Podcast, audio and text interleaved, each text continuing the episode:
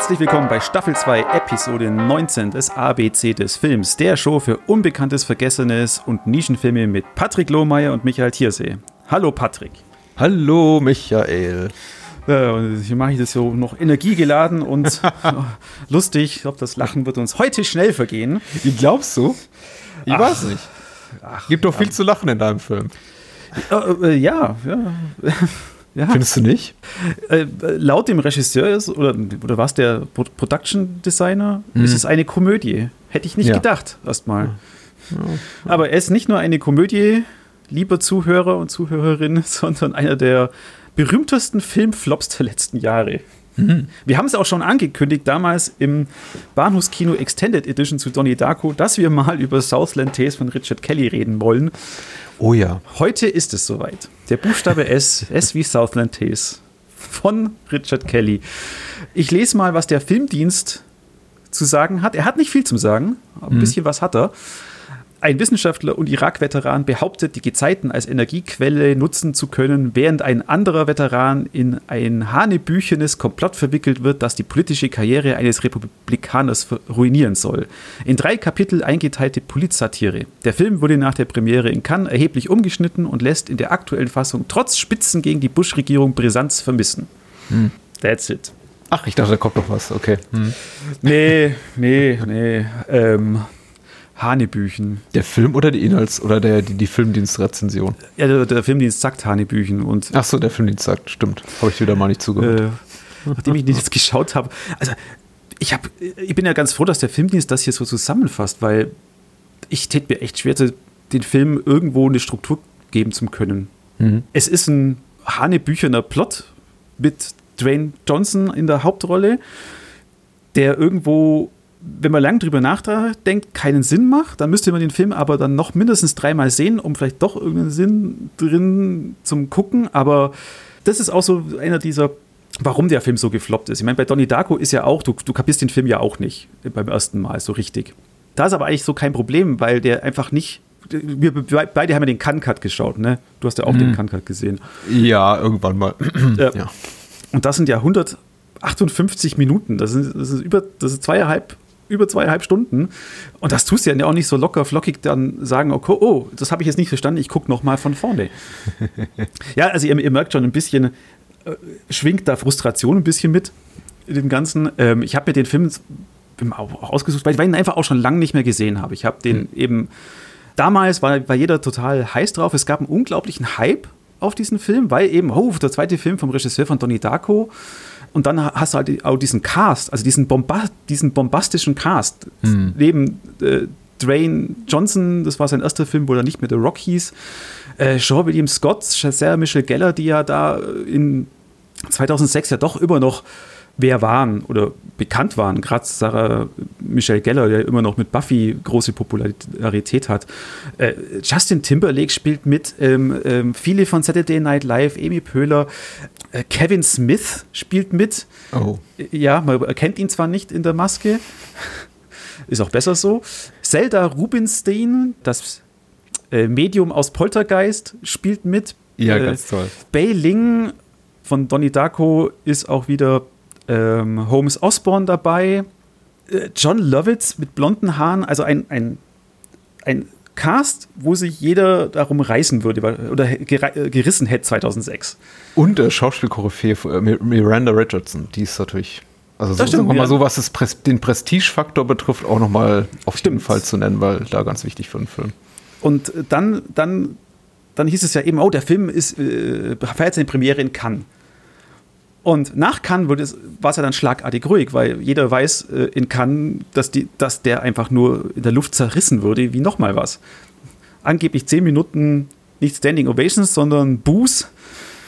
Eine wohl sehr grauenvolle Pressekonferenz und, da, und das war's. Vor allem mhm. war der Film zu dem damaligen Zeitpunkt ja auch nach Richard Kellys Aussage ja noch nicht mal fertig. Also gerade die Effekte haben gefehlt und so weiter. Und dann kam er eben auf sang- und klanglos, kam der ja dann auf DVD raus. Und da habe ich ihn dann zum ersten Mal gesehen. Das ist vielleicht das Interessante wieder, äh, eben, äh, aber ein Film, der einen irgendwie nicht loslässt. Du, du hast immer äh, Szenen in deinem Kopf, du denkst immer noch ein bisschen drüber nach. Und jetzt war es dann endlich soweit, der, nachdem Arrow die, den Film auch im Cannes-Cut endlich released hat dieses Jahr, äh, ich dachte, okay, komm, mach mal das als S, den will ich jetzt wieder sehen. Ja, und jetzt sind wir wieder, jetzt sind wir hier. die Story macht halt leider äh, keinen großen Sinn in meinen, in meinen Augen. Aber eben, darum, aber, aber ich finde es eben, eben wirklich einfach frustrierend, weil ich im Herzen irgendwo mag ich den Film. Er hat einfach coole, finde ich jetzt, einfach Szenen und Sequenzen, die im Kopf bleiben. Gerade natürlich die Tanzsequenz da mit Justin Timberlake. Hm. Und eben der Cast ist groß, finde ich toll. Also ich merke ja auch als Zuschauer, wo Kelly da mit, mit seinem Drehbuch auch ein bisschen hin will. Eben diese Spitzen zur, zum ganzen Irakkrieg und eben das Aufkommen des äh, NSA oder des, der, der, Überwachung des Patriot Actes, dadurch dieses US-Ident-Firma. Mhm. Es gibt so viel zu mögen darin, aber er kommt, er schafft es nie und wird es auch nie. Ich meine, auch wenn Richard Kelly sagt, er will den noch, noch mal umschneiden und noch, noch mal Effekte und noch mal diese berühmten Comics, die er dazu veröffentlicht hat, hat verfilmen. Äh, wir haben damals bei uns im Donnie Darko gesagt, sowas gehört eigentlich, oder Richard Kelly gehört zu Netflix. Haben wir das gesagt? Okay. Das haben okay. wir, glaube ich, damals okay. gesagt, mhm. dass er da gut aufgehoben wäre. Und eben, also jetzt, ich glaube, ich glaub, würde jetzt Southland Tales jetzt rauskommen, so als Netflix Fünfteiler, Sechsteiler oder so weiter. Ich glaube, das würde einschlagen, das wäre eine Bombe. Der wäre super. Wobei ich glaube ich hinzufügen muss, ich kann mich nicht ohne Detail an das Gespräch erinnern, ist jetzt auch nur doch schon also einige Zeit her, aber wenn ich sage, das gehört zu Netflix, ist das meinerseits zumindest nicht unbedingt als Kompliment zu verstehen. Also ja. es wäre ja. wahrscheinlich dort besser aufgehoben. Aber ja, also, das ist kein Qualitätssiegel. Ja, wir haben damals geredet eben als, als, als äh, um die Freiheiten des Regisseurs, weißt mm, mm, Ja, klar. Ich, ich meine, wobei das bei Southland Tales ja eigentlich interessant ist, er hat ja die Freiheiten. Es war ja das war trotzdem ein, ein independent produzierter Film. Mm. Und was mich ja echt baff gemacht hat, weil ich heute auch das Making-of da heute nochmal noch mal gesehen habe, dass der ja nur 17,5 Millionen Dollar gekostet hat. Ja, und auch unglaublich schnell gedreht wurde. Ja, 27 Tage. Genau, in dem äh, Feature auf der Arrow Blu-ray ist ja auch, ähm, also es heißt, glaube ich, Making of an Unfinished Film. Ich würde es aber noch nicht mal so als klassisches Making of oder Making of Dokumentation bezeichnen, weil im Grunde ist es nur eine An Aneinanderreihung von Zoom-Calls, also Zoom-Interviews der Menschen, die hinter den Kulissen an dem Dreh des Films beteiligt waren. Und ähm, ich fand es jetzt nicht besonders erhellend, weil mir da eben auch ein riesengroßer Teil einfach der, der Menschen fehlt, die eben vor der Kamera standen und auch noch an den, an den hinter den Kulissen beteiligt waren. Zum Beispiel einfach auch Menschen seitens der produzierenden Studios. Da hätte ich auch gerne mal deren Meinung gehört zum, zum Release. Aber was ich erstaunlich fand, tatsächlich war auch, genau wie du jetzt offensichtlich, wie, äh, wie kleine Brötchen, die da produktionstechnisch backen mussten. Also das Budget ist für einen so ambitionierten Film relativ klein und auch die Drehzeit extrem kurz. Also da sind mir doch die Brocken aus dem Gesicht gefallen, als ich gehört hat, habe, der Kameramann, wie, äh, den Kameramann, wie er sagte, wir hatten irgendwie drei Drehtage mehr als bei Donnie Darko. Ja, genau, statt 24, 27. Mhm. Aber äh, als ich fand, ich meine, ein berühmter deutscher Kritiker hat zwar äh, geschrieben, dass das ästhetisch eine Vollkatastrophe sei, aber da kommt jetzt gar nichts von dir. Ach so, du meinst mich? Nee, ich, nee, ich, ich, ich ordne mich ja nicht, ich bin mich nicht ein als, als guter deutscher äh, Kritiker, okay. Nee, äh, äh, ist, ist, ist tatsächlich so, ich war mir, glaube ich, als ich das geschrieben habe, nicht der Tatsache bewusst, dass der Film unfertig ist, auch was so seine Special Visual Effects und sowas betrifft. Also ich dachte, das sei tatsächlich so beabsichtigt, das, was wir da am Ende sehen und nicht einfach nur ein Previous äh, Gedöns, ja. wenn zum Beispiel da am Ende die, der, der, der Zeppelin explodiert. Wo, wobei da ja in der, ich habe mhm. mir die, die, die, die, Mühe gemacht und äh, eben nachdem ich jetzt in Cancut geguckt habe, wo, ja, wo, wo es ja heißt, dass da die Effekte da nicht so, so drin sind. Ich meine, es hat trotzdem funktioniert, gut, mhm. relativ gut sogar funktioniert. Und habe mir dann nochmal den Theatrical Cut angeschaut, eben gerade mit dieser Zeppelin-Explosion. Die sieht da genauso aus. Nur halt ja, mit Feuerwerk im Hintergrund. Aus, ja. Ja, ja, es, Aber es sieht einfach unfertig aus, offensichtlich, ja. Ja, also das kann ich schon verzeihen. Aber wo, wo wir da raus wollen mit diesem ästhetisch, mm. mit der Ästhetik, also ich fand das Production Value darin, mm. für, für das Geld, auch dass die halt an Venice Beach mit einer, mit einer Mords-Menschenmasse ja auch gedreht mm. haben. Äh, sehr beachtlich. Von daher habe ich, also ziehe ich schon auch wieder meinen Hut vor Richard Kelly und ich denke immer noch, er ist, äh, er ist ein guter Regisseur in diesem Sinne, dass er halt Sachen äh, fertig oder halt das, das, das, das hinbekommt mit kleinem Budget, aber halt dann dafür doch Sachen, die nicht so aussehen, dass es, als ob das Budget klein wäre. Eben mit diesen großen Menschenmassen, auch eben wieder mit eben Stephen Poster, der Kameramann von Donnie Darko, ist auch hier wieder der Kameramann, der den ich toll finde. Der hat der wieder fantastische Aufnahmen auch kreiert. Oder auch Sequenzen, wie das mit dem, der, der Panzer, diese Panzerfahrt am, mhm. am Strand entlang. So. Ich denke ja, wenn sie die Möglichkeit haben, on Location zu drehen, ist der Film, sieht der Film tatsächlich relativ gut aus. Ich fand die Sets tatsächlich aber nicht schön anzusehen um das jetzt mal irgendwie super diplomatisch auszudrücken. Also da fehlt es mir einfach an, an Finesse. Ich bin aber auch komplett besänftigt, also nicht in Gänze besänftigt, aber so ein bisschen relativiert sich jetzt auch mein Blick auf das Ganze, nachdem ich eben gehört habe, wie schnell der Film gedreht wurde und mit allem, was für vergleichsweise kleinen Budget. Wenn man davon die ganzen Stargagen abzieht, weil Leute wie ähm, nicht nur Dwayne Johnson oder Sean William Scott oder Geller, die arbeiten ja nicht umsonst. Also auch, auch wirklich die, die kleinen Nebenrollen, die sind wahrscheinlich auch nicht günstig, wenn du eben dann so plötzlich so Leute auftauchen äh, lässt wie Amy Poehler oder Janine Garofalo. Das sind ja alles Comedy-Stars, die arbeiten bestimmt nicht für für ein paar Dollar 50. Ja, also Mandy Moore. Genau, wenn du dann genau dir ausrechnest, was, was am Ende dann noch übrig geblieben sein muss für die Produktion selber, kann nicht viel gewesen sein. Moby hat ihm äh, den, den Score geschrieben. Das ist auch nicht äh, jetzt gerade jemand, der sagt, ich verschenke gerne meine, meine Kunst. Ah, ich glaube, ich, ich glaube, äh, dass er da wirklich so war. Äh, also kann ich mir vorstellen, er war ja ein großer Fan von Donnie Darko, dass er da wahrscheinlich schon, hey, komm, ich schreibe dir was, ein ähm, paar ja. Songs. Und äh, das habe ich, hab ich auch gar nicht, gar nicht gewusst, dass, dass er diese Songs halt, äh, erst, erst vor ein paar Jahren jetzt als Album veröffentlicht hat. Also Hotel mhm. Ambience sind die Songs aus Ausland Tales. Lustigerweise. Mhm. Okay. Äh, und äh, Fun Fact: übrigens, Moby verschenkt wirklich seine Kunst. Du, mhm. kannst, du kannst als der, äh, eben seine Musik für Creative Commons Sachen nutzen. Da hat, er eine eigene Website. Sehr Kleiner schön. Fun Fact. Was für ein großzügiger, großzügiger Herr.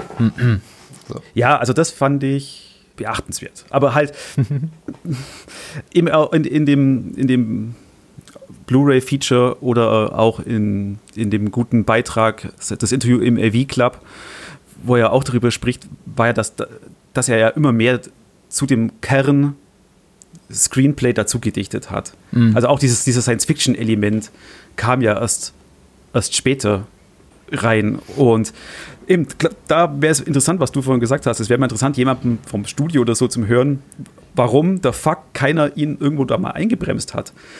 Weil das ist ja. eben so dieses, dieses, dieses, dieses, dieses Problem. Da, da sind Sachen, äh, Sachen auf Sachen und dann, oh, jetzt haben wir Justin Timberlake für einen Tag, oh, der, der, der klingt cool, den müssen wir jetzt als Narrator hernehmen, der dann irgendwelche Bibelsprüche zitiert. Mhm. Auch wenn das jetzt hier, hier so klingt, dass wir diesen Film echt schlecht machen. Ich habe noch gar nicht so viel gesagt. man, man, muss ihn schon auch mal gesehen haben, aber man muss vorbereitet sein, dass es wirklich, also gerade diese Narration mit Bibelzitaten und Religion echt ermüdend sind und eigentlich mit dem Film äh, nichts zum tun haben.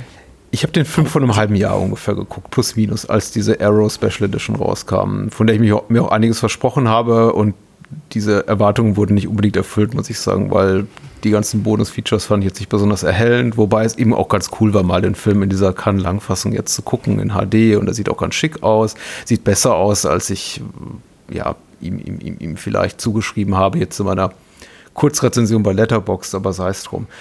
Jetzt, wo ich um die Produktionsumstände weiß, bin ich auch, wie gesagt, ein bisschen besänftigt. Andererseits, ich habe vor ein paar Tagen ein Filmgespräch geführt mit Daniel zu Hudson Hawk und ich finde das immer nur mäßig gewinnbringend oder es ändert meinen Blick auf den Film nur mäßig, wenn ich dann eben weiß, oh, da gab es Schwierigkeiten in der Produktion, man habe sich nicht verstanden, das Budget war zu klein, äh, Drehorte sind geplatzt, irgendwie Stars haben abgesagt und so weiter und so fort. Das ist ja irgendwie alles schön und gut und auch offen, offenbar hier bei Southland Tales noch in einem viel höheren Maße passiert als jetzt bei Hudson Hawk. Da liegen die Probleme anders, da konnte einfach jeder machen, was er wollte und deswegen ist der Film einfach daneben gegangen. Hier konnte eben anscheinend keiner seine hehren Ambitionen verwirklichen, weil immer das Geld oder die Zeit fehlte und deswegen ist alles schiefgegangen.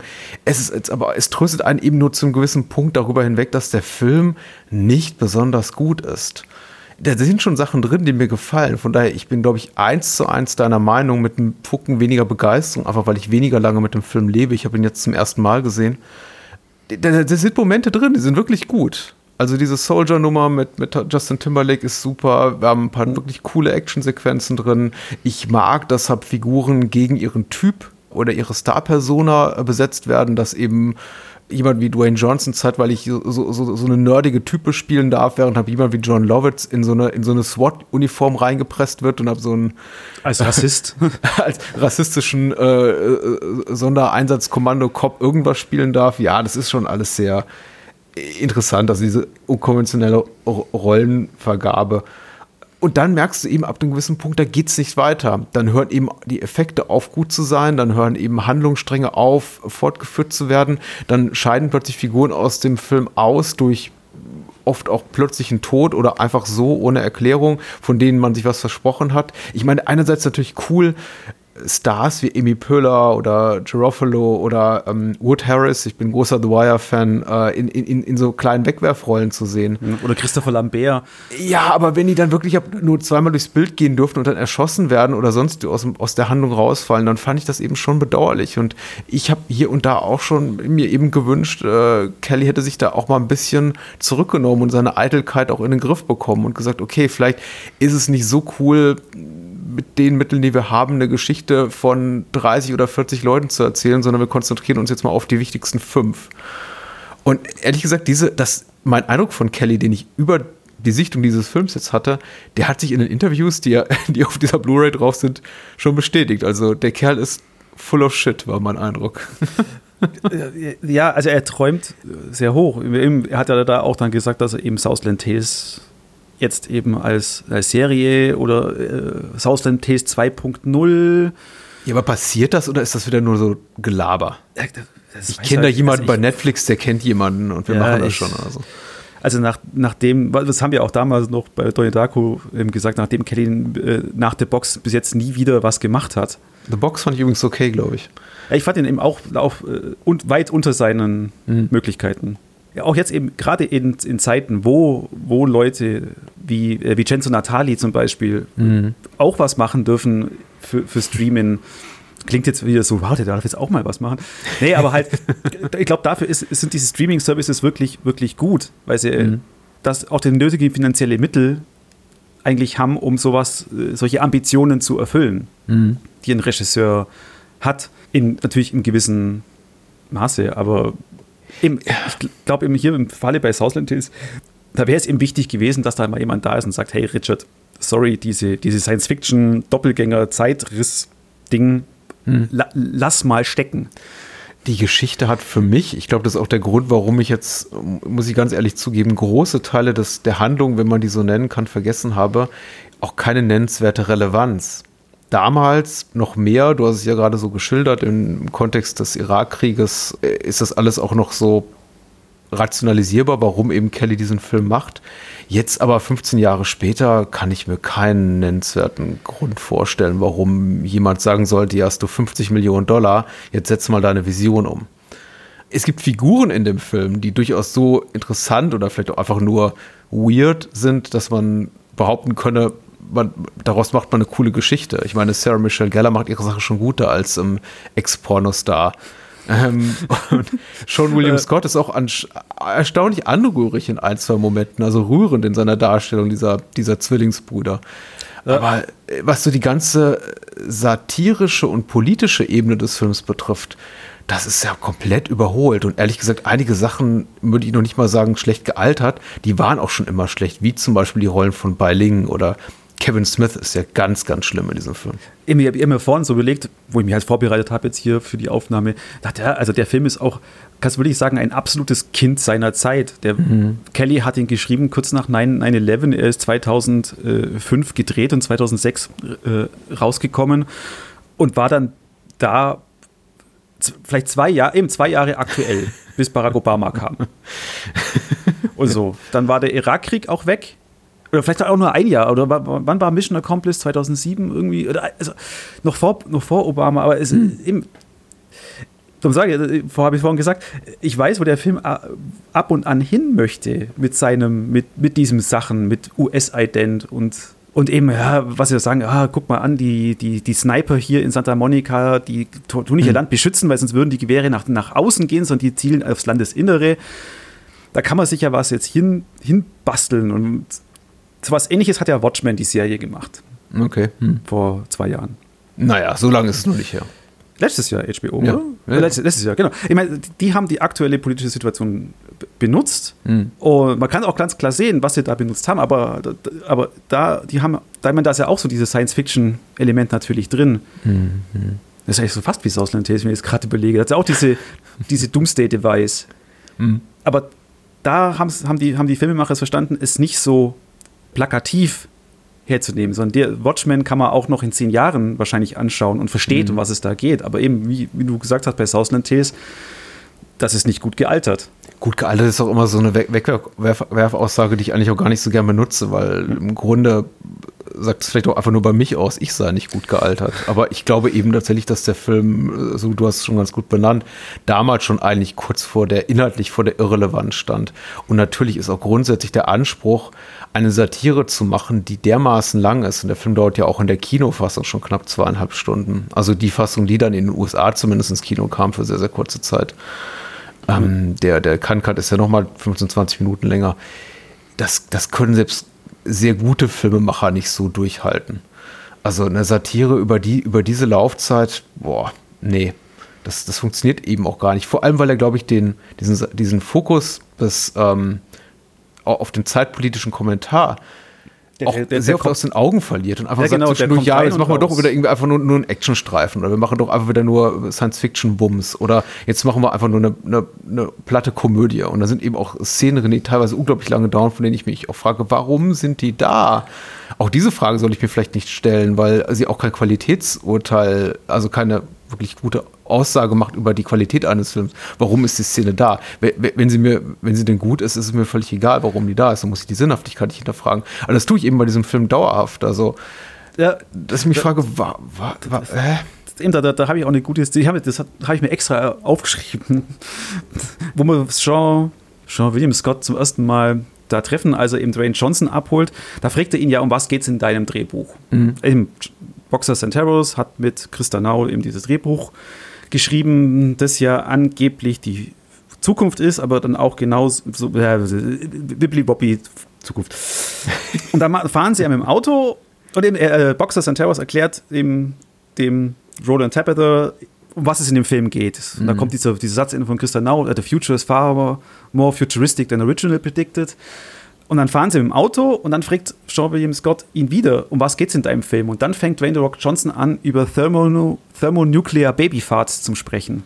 Ja, warum? Ich meine, ich mein, klar, das ist, das ist witzig, weil Ich weiß auch nicht, vielleicht wurde da von, von Kevin Smith beraten am Set. Ich bin mir auch nicht so sicher. es sprüht, äh, das, du, du merkst schon immer was, es ist irgendwie wie so ein, wie so ein Screenplay, das, das ein Zwölfjähriger geschrieben hat. Zum Teil. Ich, Eben immer dieses Sachen on top, das on top. Er, er wollte ja eigentlich nur eine, eine, eine, einen Crime-Thriller machen. Mhm. Äh, diese Com Comedian-Truppe kidnappt Mhm. einen äh, Filmstar. Um, gut, da haben sie schon jetzt den Kommentar da drin, um im Einfluss auf die Vorwahlen der Präsidentschaft zu nehmen. Mhm. Oder einfach Geld zu wollen.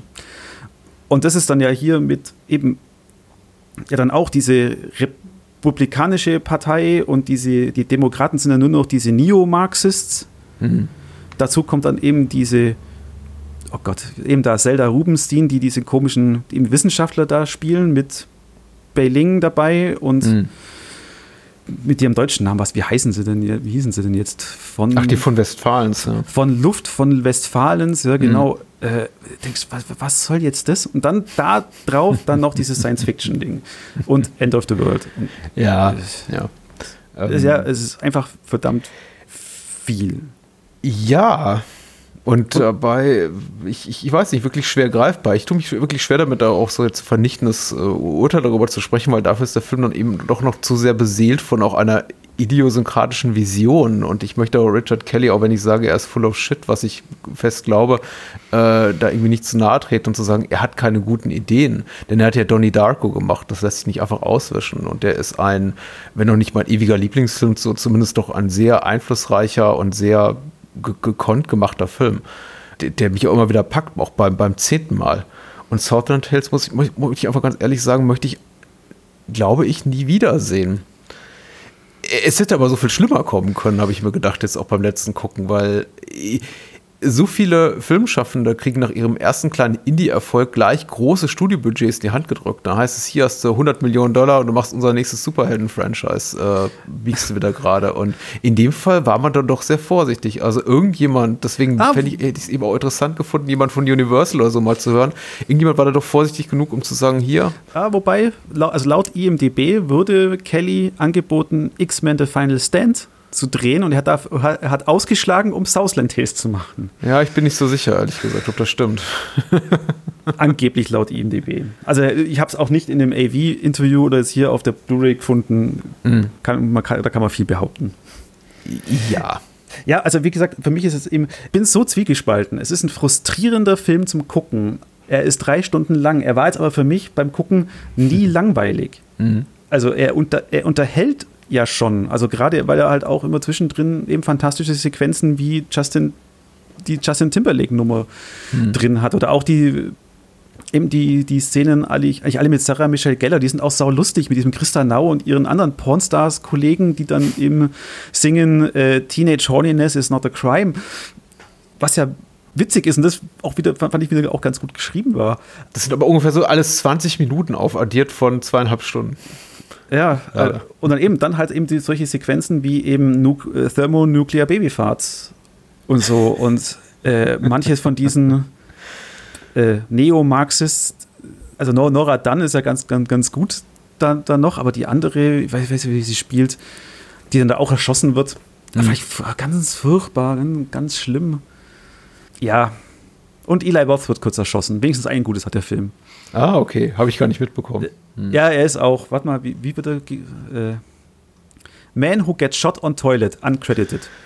Ja, na gut, ich meine, die Besetzung, das guckt sich eben auch so an, als hätte plötzlich, äh, ich glaube, viele Leute, als hätten die plötzlich auch Richard Kelly umschwärmt, wie die fliegen das Licht und hätten gesagt, ach komm, cool, du bist der Donnie Darko-Typ. Äh, ich bin dabei in deinem nächsten Film.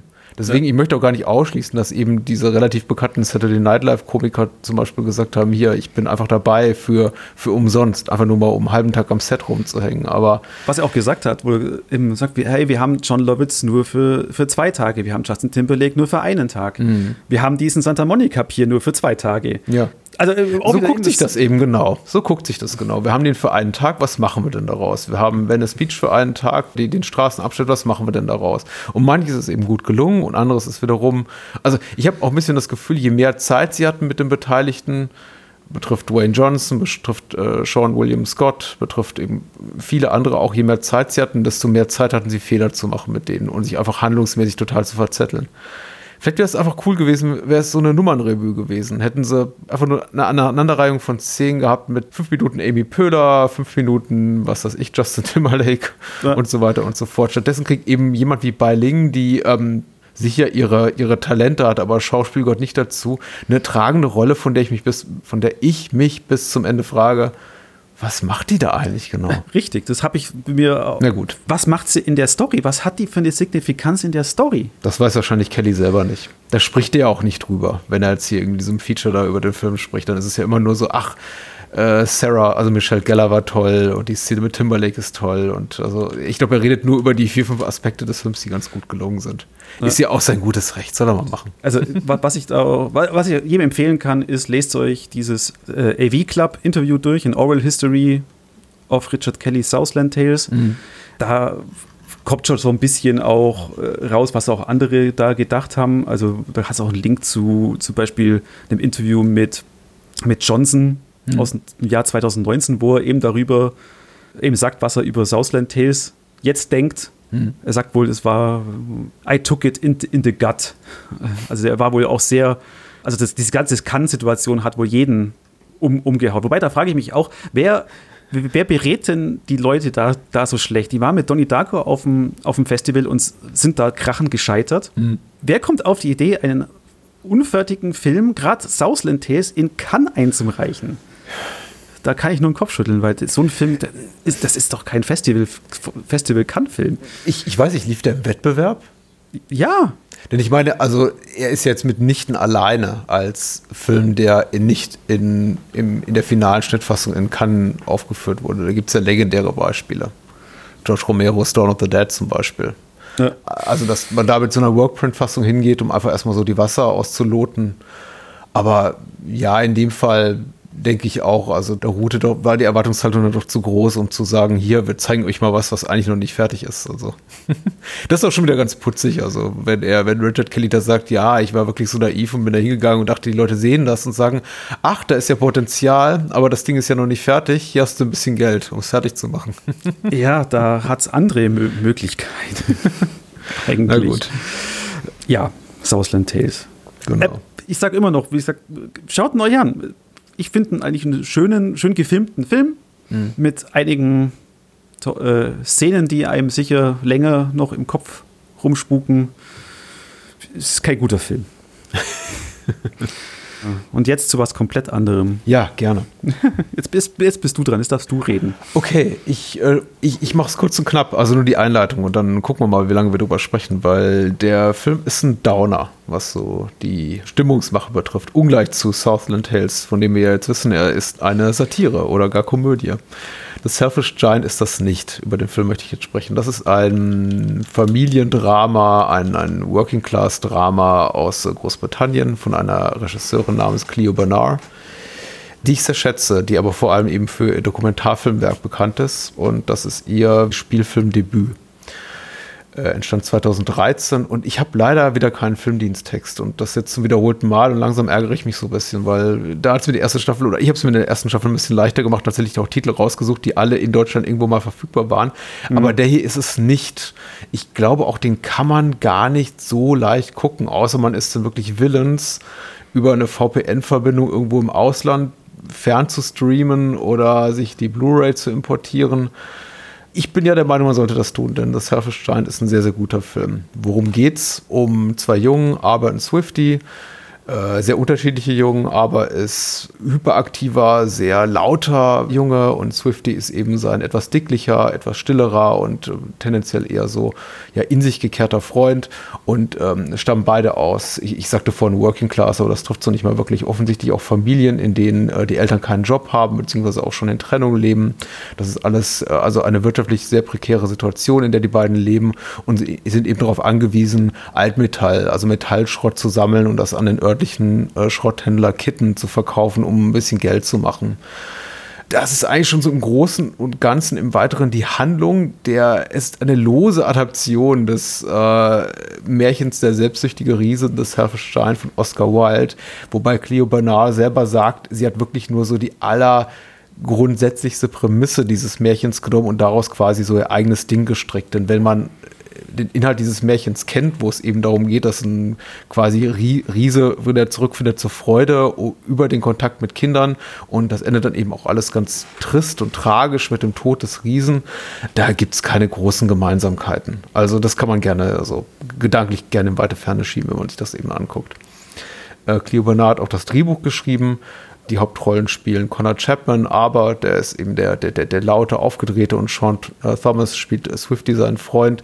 Äh, ansonsten der Film überwiegend wirklich mit weniger bekannten Schauspielern besetzt, mit ein, zwei Ausnahmen. Ralph Innocent taucht auf. Ich, ich kenne ihn ja als äh, Finchy hier aus The Office, aber ich glaube, er war auch in den Harry Potter-Filmen dabei. Spiel, spielt auch so ein Zulieferer, Zulieferer des äh, Schrotthändlers äh, Kitten.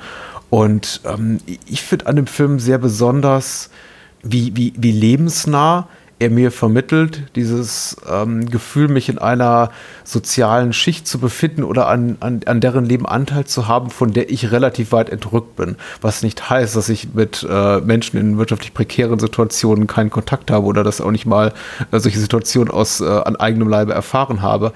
Aber das Ganze so in einem in einer englischsprachigen Umgebung ist da doch nochmal was anderes. Die Leute sprechen stark akzentuierten äh, di dialektischen Einschlag Englisch. Die Art und Weise, wie der Umgang miteinander ist, ist sehr, ähm, geht einem sehr nahe, finde ich. Mhm. Und der Film kontextualisiert das eben auch nochmal, indem er eine, eine Außenperspektive darauf wirft durch zum Beispiel die, die Elterngeneration, also die Eltern dieser, dieser beiden Jungs oder durch äh, die, die, den Lehrkörper. Man sieht einmal kurz zum Beispiel den Rektor, der dann sagt, ja, ähm, wir müssen leider ihre Söhne von der Schule verweisen, weil ähm, you have to look at the bigger picture. Wenn irgendwie Menschen wie Sie an unsere, an, auf unsere Schule gehen, dann erstmal benachteiligt das alle anderen Schüler und Schülerinnen und außerdem haben, haben ihre Kinder doch sowieso keine Chance und bringt einfach nochmal sehr, sehr gut auf den Punkt, dass Menschen, die in, solchen, in einem solchen Umfeld leben, eigentlich gar keine echte Chance im Leben haben.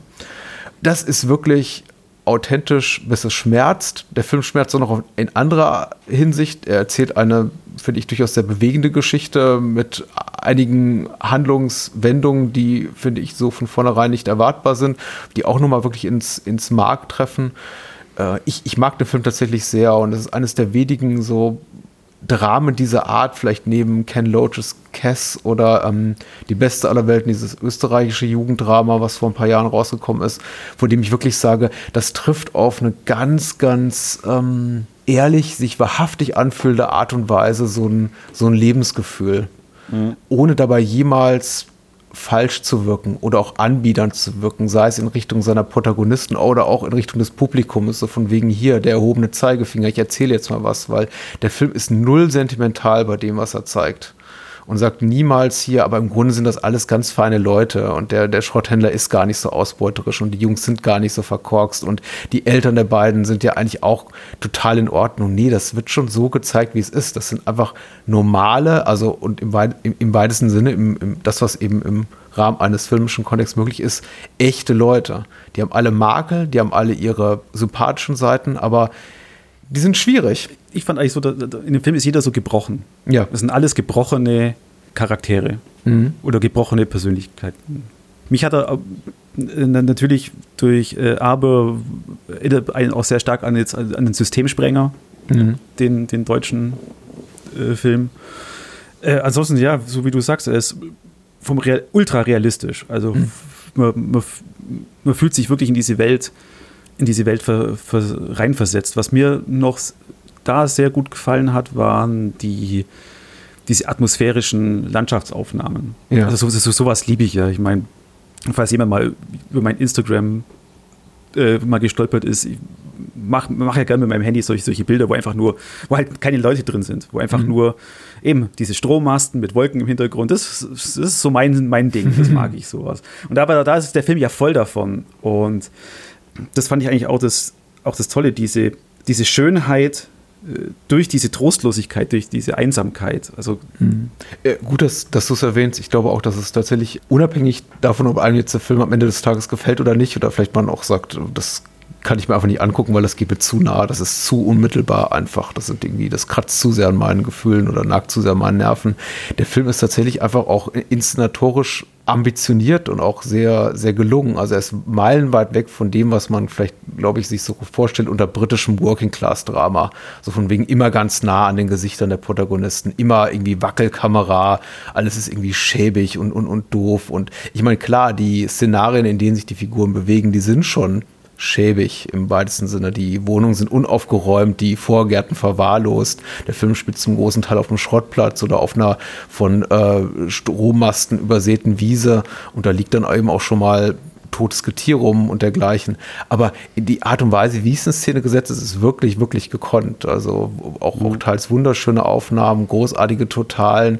Ich finde ja auch die Actionsequenz mit Diesel, dem Pferd von Kitten, also dem Schrotthändler, mit dem sich da Oh, das die war super spannend. Ja? ja, die ist äh, nicht nur, ich meine, ich weiß nicht, ob sie spannend sein soll, aber die ist auch inszenatorisch wirklich toll. Ich dachte mir, ich habe den Film jetzt zum dritten Mal gesehen, wirklich zum ersten Mal auch. Das ist ja wirklich auch was, was man in, in dieser Art von Film so gut wie die sieht, nämlich eine wirklich, wirklich gut inszenierte Actionsequenz einfach. Und die ist auch nicht ohne, weil du siehst ja eben PKWs hinter zwei Pferden, die eben so Einspänner hinter sich herziehen, äh, äh fahren, also mit hoher mit hohem Tempo über eine abgesperrte Bundesstraße rennen. Das ist jetzt auch, glaube ich, äh, für einen Film mit einem mutmaßlich relativ kleinen Budget, der jetzt irgendwie ohne 20-köpfiges Stunt-Team gedreht werden muss, auch mal eine Leistung, das so in Szene zu setzen. Ja. Hm. Du merkst, ich bin relativ äh, nach, nach einigen, also war nicht immer in den letzten Wochen der Fall so, aber von, von diesem Film bin ich sehr begeistert. Ja, na, ich habe ich hab mir schon gedacht, danke, danke Patrick, dass du mir wieder so seichte Kost gibst. Andererseits war der ja nur 90 Minuten, was ja nicht unbedingt die drei Stunden von Southland ist. Ja, ich glaube, er erzählt auch eine Geschichte, die ist genau richtig für diese Spielzeit, für diese 90 Minuten. Oh ja, ja, absolut. Also, also ich glaube, sowas kannst du auch einem Zuschauer auch nicht, auch nicht wirklich lang zumuten. Da hat es keinen Sonnenschein, da hat es keine, eben wie du sagst, diese normalen Working Class äh, englischen Dramen, wo da halt mal wirklich mal was aufgelockert ist, wo dann die, die ganze Familie mal äh, auf den Fußballplatz geht und dort ein Picknick machen kann, dann kommt die Sonne raus und ah, guck mal, jetzt wird, jetzt wird alles gut. Mhm. Das findest du in dem Film ja über, überhaupt nicht, überhaupt mhm. nicht. Wobei ich aber zwar sagen muss, also ich fand den schon sehr vorhersehbar. ja, tatsächlich, okay.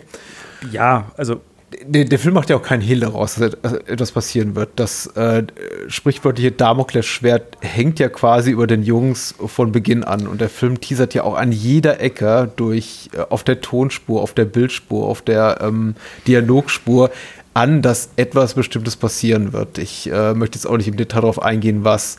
Aber mich hat dann tatsächlich beim ersten Mal gucken damals schon überrascht, wem es widerfährt die Ach, das war mir eigentlich auch klar. Ah, okay, okay. Also war, war für mich, es muss, muss er sein. Also, Weil es, du meinst, die, die, die größtmögliche Ironie in diesem Moment bietet. Ah, nee. Wer baut den tödlichen Unfall? Der, der Raser mit seinem getunten Audi, der mit 300 über die äh, Autobahn rast oder die Familienmutter, die mit 10 durch die Spielstraße fährt? Ach, es ist nee, natürlich letzteres. Es ist, es ist um da wieder mal Southland Tales zu zitieren, Gerne. wo Sarah Michelle Geller dann sagt, it had to be that way. Mhm. Und, und, also es, so, so fühlte sich das dann auch hier an. Das war das war, ist die organische, ganz die, die organische, organische Entwicklung der Geschichte. Mhm. Okay. Also es hätte mich jetzt echt verwundert, wäre das nicht so passiert. Ich, ich, ich glaube auch, er gehorcht bis in, in, in, gewissem Maße und in einigen Momenten auch erzählerischen Konventionen, die anderswo etabliert wurden, dass diese ironische Wendung natürlich jetzt nicht äh, nagelneu ist und äh, Cleo Barnard auch in ihrer Funktion als Drehbuchautorin das Rad neu erfindet, ist klar. Wir haben auch dann am Ende des, äh, gegen Ende des Films auch noch eine Situation, in der eine Figur quasi aus der Handlung raus transportiert ist, wird die sich hab mitschuldig gemacht hat an etwas. Die, diese, diesen Moment fand ich auch im gleichen Maße konventionell wie convenient. Das funktioniert im Englischen eher besser. Also diese, diese, Gleichsetzung. Also gefällig in dem Moment. Äh, da ich, ich glaube, ja. ich, glaub, ich weiß, welche Szene du meinst. Ich habe mich ein bisschen überrascht dann. Ja, weil sie dann doch eher okay. so an, an, einem sehr konventionellen Narrativ entspring, zu entspringen scheint, was wahrscheinlich eher in einem 20.15 Uhr Film im, im ersten Programm besser ja, oder, aufgehoben oder so, oder, so, oder so im 50er Jahre Schwarz-Weiß-Film. Oh, ihr habt mich gefangen. Natürlich, natürlich, hier bin ich. Ja, ich gestehe alles. Genau. ja, aber davon lebt der Film nicht. Und ich denke auch, also der Film ist nicht ohne Schwächen. Ich würde ihn auch jetzt nicht als, als äh, makellos, unantastbares Meisterwerk äh, handeln. Aber ich, ich finde den wahnsinnig bewegend. Er ist, wie gesagt, meilenweit davon entfernt von diesem von dieser Art Prekariatsporno, die man eben auch manchmal so hat in dem Bereich, wo man dann denkt, das ist ja zum Beispiel was, was mir unglaublich sauer aufgestoßen ist, damals bei Beast of the Southern Wild, wo ich das Gefühl hatte, oh, hier wird irgendwie mir, mir Armut als etwas ganz Wunderbares ah, ich, äh, präsentiert und die Menschen einfach mal so ungeschönt, gezei ungeschönt gezeigt und äh, im Grunde einfach ja, fehlender Wohlstand doch etwas, was die Menschen zurückführt zu ihrer eigenen Menschlichkeit. Und nee, hier, der Film zeigt einfach so, wie es ist. Ähm, arm zu sein ist scheiße. Also, und daraus, ähm, das kann der Film eben sehr, sehr gut porträtieren. Und trotzdem hat er eben diese kleinen Momente, diese Lichtblicke, diese Momente auch von, von Zärtlichkeit, finde ich zum Beispiel, wenn äh, Swifty und Aber auf diesem äh, Trampolin da liegen und sich um, in, mal in den Arm nehmen und äh, auch diese Gefühle entwickeln zu den Tieren teilweise, womit sich Aber deutlich schwerer tut als Swifty. Mhm. Aber sie sind da. Es gibt eben diese Menschlichkeit. Und das ist eben sehr ehrlich, die Art und Weise, wie das ähm, die Regisseurin kommuniziert. Ja. Ja, wenn, wenn, wenn, ihr Cass mochtet, genau, wenn ihr Systemsprenger mochtet, wenn ihr äh, die Beste aller Welten mochtet, Ah, wo, euch Selfish Giant an. Wo, wobei würde es auch so sagen, äh, also wenn man mal auch, auch absolut aus seiner Komfortzone mal raus möchte, also mhm. ab, dann ist, dann ist das wirklich auch eine Empfehlung wie Patrick schon gesagt hat, man kann ja Schlimmeres treffen, da diesen, ja, wie zum Beispiel Beast of the Southern Wild. Den ja auch viele Menschen sehr, sehr gut finden. Deswegen, ich möchte niemandem zu nahe treten, aber meins ist es nicht. Ja, ich fand den eigentlich auch ganz, also von der Ästhetik fand ich ihn immer ganz gut.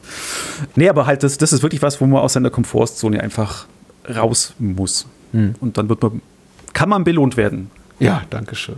Ach, dass du mir beipflichtest, das bedeutet mir was. Also, ich habe, das ist tatsächlich so ein Film, Selfish Giant, wo ich ganz ehrlich sein muss. Also, ich hätte, ich hätte es echt traurig gefunden, wenn du gesagt hättest, oh, das ist wirklich, das war wirklich Käse, hat mir gar nicht gefallen. Nö, stimmt nicht. Ja, Bin erleichtert. So. S haben wir down. Wir haben es geschafft.